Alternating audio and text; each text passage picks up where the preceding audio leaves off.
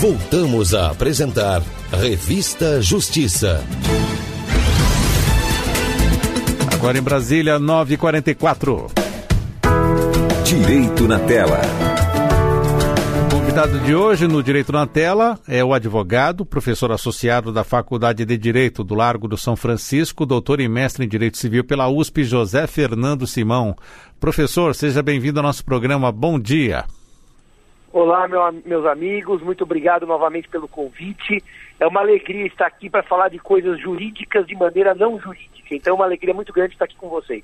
Então, vamos lá, professor. O senhor começa já falando de uma série que outros advogados que já participaram aqui comentaram e foi uma longa temporada, né? Longas temporadas, várias temporadas, melhor dizendo, a série Suits.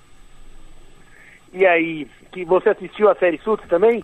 Eu consegui, assisti inteirinha. Acho que foram, salvo engano, oito temporadas ou mais. Eu acho que sim. Eu, não, eu realmente parei no final. Eu vou começar pelo final, talvez, tá? A série tem por Vai dar spoiler não, né, professor? Como é que é? Não. Ah, é? não, não, não, não. Não vou dar spoiler. Vou tentar não dar spoiler, mas alguma coisa sempre escapa nesse momento. É. A série tem por objetivo cuidar do dia a dia da vida de um grande escritório de advocacia nos Estados Unidos é, é aquela noção que no Brasil de vez em quando falta um pouco do escritório como uma verdadeira empresa, tá certo? É, empresa, é, organizado na forma de empresa, nos Estados Unidos pode ocorrer publicidade, pode ocorrer divulgação é, mais efetiva da marca empresarial. No Brasil, a ordem tem várias limitações à publicidade. Aliás, em São Paulo se discutiu um dia, faz alguns anos, só para você ter uma ideia, se se podia pôr nas árvores aquelas árvores da cidade, na proteção às árvores, o nome do escritório de advocacia, o escritório financiou aquilo, a, a, a plantação das árvores, a ordem disse que não, que era propaganda indireta, enfim. Lá nos Estados Unidos a conversa é outra. É, a, a, as empresas de advocacia se comportam como empresa e de uma maneira bastante é, profissional. E a série Suits, na verdade, trata do dia a dia de uma dessas empresas advocatícias e das suas brigas pelo mercado e brigas por cliente. O ponto interessante da série é que tem um rapaz, que é o protagonista, e isso não é spoiler, porque isso já se entrega no primeiro episódio da série, ele não é formado em direito, mas ele tem uma inteligência excepcional, o Mike, e consegue, portanto, uma vaga de, por meio de falsidade documental, claro, mas uma vaga de advogado num grande escritório desses. E o interessante da série Suits, me parece, é, ele pode ser lido em várias, várias questões jurídicas, várias questões jurídicas. É, a primeira questão jurídica é como exatamente se organizar uma firma de advocacia com nível empresarial. Né? No Brasil nós temos várias firmas, então, é, e, e, várias firmas com, com tamanhos bastante grandes. Então, um dos aspectos que a série aborda é essa relação do superior com a sua equipe, tá certo? Qual é o melhor mecanismo de se cuidar de uma equipe de advogados e estagiários? É de uma maneira mais rígida, mais dura, aquela que você ameaça a demissão o tempo inteiro, cobra a produção, ou de uma maneira mais afetiva, mais carinhosa, é, fazendo despertar no seu subordinado interesse por crescer como equipe, né? Então, uma das personagens tem essa postura com a sua equipe mais violenta, mais dura, mais rígida, e isso gera uma série de problemas no dia a dia do escritório. Uma segunda questão que a série aborda, que é demais interessante, é a própria questão do crescimento da carreira nos grandes escritórios, né? chamados planos de carreira. Então, como é que eu faço para me tornar sócio? Mas me tornar sócio não me garante o nome na porta do escritório, mas eu quero ter o nome do escritório. Eu posso chegar nesse ponto ou não posso? Quais são os requisitos que eu tenho que ter para atingir esse, esse ponto? O que me leva a trazer uma outra análise aos nossos ouvintes, que a série também desperta eh, nas pessoas que trabalham nesses grandes escritórios, é até que ponto valeria a pena um grande esforço de investimento pessoal, se pode ser que eu chegue naquele momento que seria o de me transformar em sócio, e simplesmente não há vaga, ou tem outro mais qualificado e eu acabo ficando num limbo pessoal naquela estrutura de advocacia. Então, isso também é um ponto interessante. Uh, o tratamento subordinados e a progressão na carreira. Isso é muito interessante e o SUS trabalha isso com muita frequência. Um terceiro ponto que eu acho que talvez nossos ouvintes uh, teriam interesse em refletir sobre ele que é um dos pontos que me parece também mais bacana na conversa, é o limite da atuação dos grandes escritórios e até onde eles devem, por uma questão de imagem, trabalhar com causas pro bono, pro bono quer dizer sem qualquer remuneração ao escritório, o escritório custeia aquilo, o escritório subsidia o trabalho dos advogados, paga as custas, mas para cuidar de assuntos que não seriam tratados pelos grandes escritórios, que normalmente seriam a, a, assuntos tratados uh, por pequenos escritórios e que normalmente fazem aquilo com grande custo para eles mesmos. Então, o SUS também aborda até onde vale a pena você entrar em causas pro bono, assistenciais, ainda que elas desagradem uh, os seus próprios clientes. Porque nessas causas existenci eh, puramente existenciais, sem lucro direto para o escritório, o lucro está na imagem. Só que às vezes, do lado de lá das causas pro bono, nós temos alguém que é meu cliente ou alguém que pode vir a ser meu cliente e que tem potencial econômico forte. Então também a série Suits discute um dilema ético, que é trabalhar ou não uh, de maneira pro bono, você comprometendo eventualmente sua imagem perante clientes lucrativos. Esse é um outro ponto muito interessante. Talvez um quarto ponto também muito interessante da série e que vale a reflexão são questões éticas com relação à captação de clientes. Porque a série mostra uma série, uma, um monte de situações em que há, eu vou pôr entre aspas a palavra, roubo de cliente, transferência de cliente de uma estrutura advocatícia para outra, e uh, quais são os limites éticos para eu ficar com o cliente do outro, do, do outro escritório.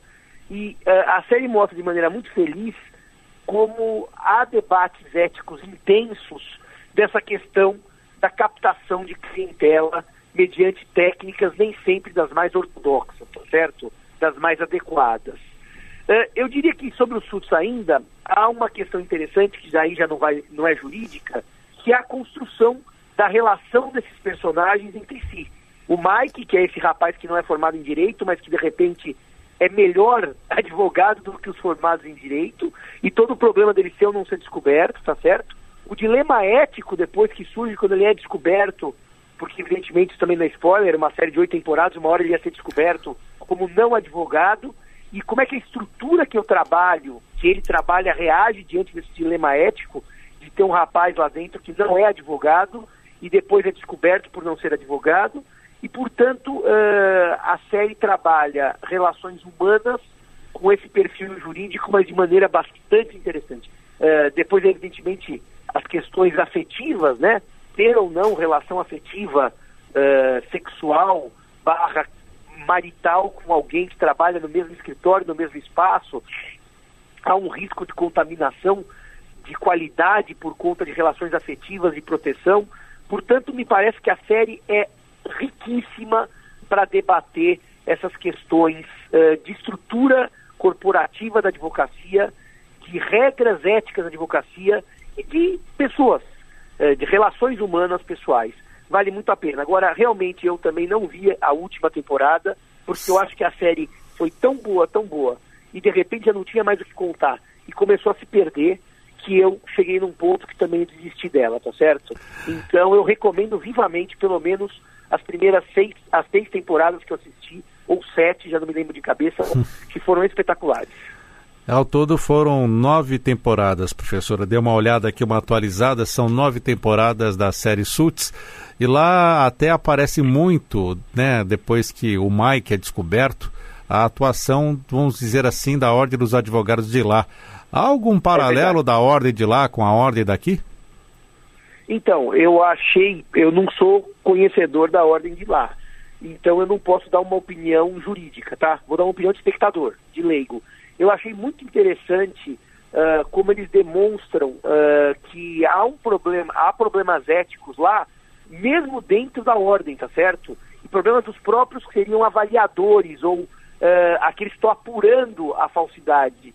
É, é, interessante porque no fundo, no fundo, o que ela mostra quando entra nesse aspecto ético é, é, é que a ordem dos advogados de lá também é composta por seres humanos que padecem dos mesmos problemas que todos os outros. Então é interessante mostrar um pouco do lado mais humano também desses órgãos de classe. Agora é óbvio, como é uma série em que todos se apaixonam pelo Mike, que é o estelionatário, porque afinal ele não tem título e exerce advocacia, a gente acaba torcendo um pouco mais por ele do que deveria, tá certo? Não é sempre útil, mas a gente acaba afetivamente se envolvendo com o vilão da série. Com o vilão. Ele não é vilão, mas com o cara que faz a coisa errada, vamos chamar assim, tá certo?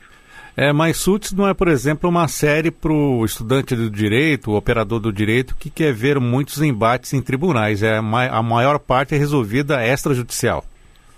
E, é isso mesmo. Ela, ela tem. Obrigado por me lembrar isso. Ela dá uma dimensão diferente de muitas uh, filmes, muitos filmes e séries que a decisão é, é judicial, que a corte é que manda, né? Aqui não. Aqui a questão toda é do bastidor do escritório. Eles vão à corte em alguns episódios, mas não é a tônica mesmo. Não é uma série de corte, de juiz decidindo.